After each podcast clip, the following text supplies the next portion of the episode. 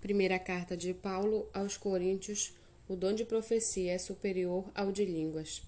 Sigam o amor e procurem zelo os dons espirituais, principalmente o de profetizar. Pois quem fala em línguas não fala para as pessoas, mas fala para Deus. Ninguém o entende, pois por meio do Espírito fala mistérios. Mas o que profetiza fala para as pessoas, edificando, exortando e consolando. O que fala em línguas, a si mesmo se edifica.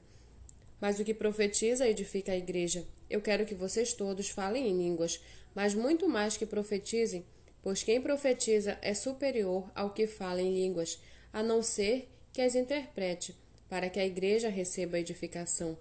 E agora, irmãos, se eu for até aí falando em línguas, que proveito vocês terão se eu não falar por meio de revelação, de conhecimento, de profecia ou de doutrina? É assim com instrumentos inanimados, como a flauta ou a harpa. Quando emitem sons, se não emitirem sons bem distintos, como se poderá reconhecer o que se toca na flauta ou na harpa?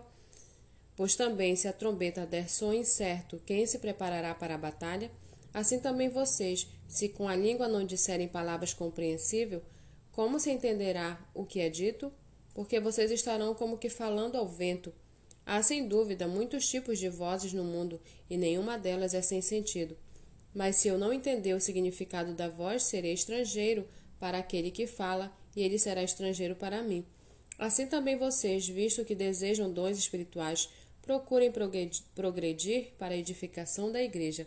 Por isso, quem fala em línguas, ore para que eu possa, para que as possa interpretar. Porque se eu orar em línguas, o meu espírito de fato ora, mas a minha mente fica infrutífera. Que farei então? Vou orar com o espírito, mas também vou orar com a mente. Vou cantar com o espírito, mas também vou cantar com a mente. Se você louvar apenas em espírito, como o não instruído poderá dizer amém depois da oração de agradecimento que você fez? Porque ele não entende o que você diz. A sua oração de agradecimento pode ser muito boa, mas o outro não é edificado. Dou graças a Deus, porque falo em línguas mais do que todos vocês. Contudo, na igreja prefiro falar cinco palavras com o meu entendimento para instruir aos outros do que falar dez mil palavras em línguas. Irmãos, não sejam meninos no entendimento. Quanto à maldade, sim, sejam crianças, mas quanto ao entendimento, sejam pessoas maduras. Na lei está escrito: Falarei a este povo por meio de homens de outras línguas e por meio de lábios de outros povos, e assim me ouvirão, diz o Senhor. Portanto, as línguas constituem um sinal não para os que creem, mas para os que não creem. A profecia, no entanto, não é para os que não creem, e sim para os que creem. Assim, se toda a igreja se reunir no mesmo lugar e todos se puserem a falar em línguas, no caso de entrarem pessoas não instruídas ou não crentes, será que não vão dizer que vocês estão loucos?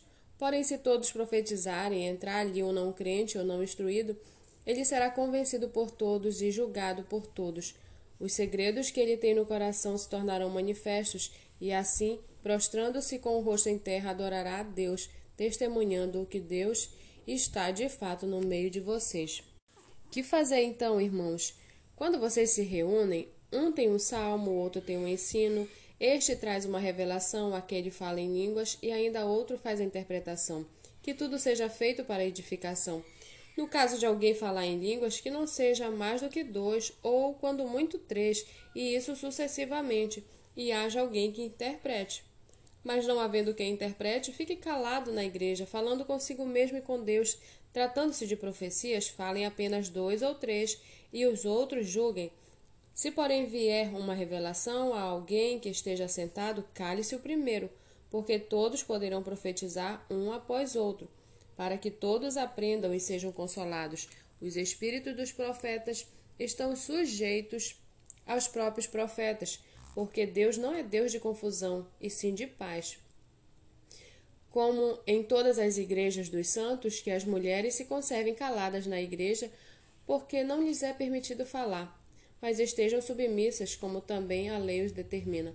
Se, porém, querem aprender alguma coisa, perguntem em casa ao seu próprio marido, porque para a mulher é vergonhoso falar na igreja. Por acaso a palavra de Deus se originou no meio de vocês?